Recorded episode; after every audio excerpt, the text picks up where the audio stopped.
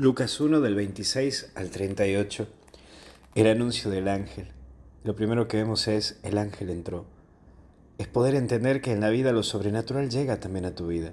Jesús pone a esas personas que entran en tu vida para anunciarte que tenés que hacer aquí en la tierra algo. Ese algo que es un bien para los demás.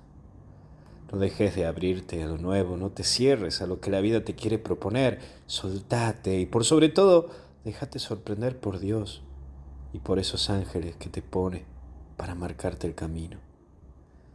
Pero también tengo que hablarte de la fuerza del Espíritu Santo, esa fuerza del Espíritu que obra, actúa en vos y muchas veces nos desanimamos. Pero la fuerza del Espíritu Santo es la que está. Y no tenemos que desanimarnos porque tenemos que aprender a dimensionar esa fuerza del Espíritu. Es el mismo Espíritu quien obra en vos y en mí, en la iglesia.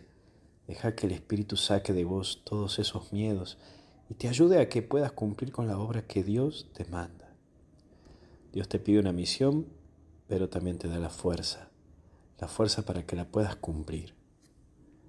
Por último, esclava, es María la esclava por amor, porque se entrega a ese nuevo rumbo de su vida, pero confiando.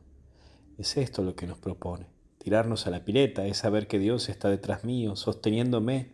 Por eso animate a seguir. No dejes de confiar en Dios, aunque creas que todo está perdido. Vos tenés la fuerza de Dios. Abandonate. Todo va a estar bien. Pensá en esos ángeles que Dios te pone en la vida para que puedas continuar la obra que Él quiere de vos. Te bendiga Dios en el nombre del Padre, del Hijo y del Espíritu Santo y con Jesús hasta el cielo no paramos. Que Dios te bendiga. Feliz Día de la Virgen.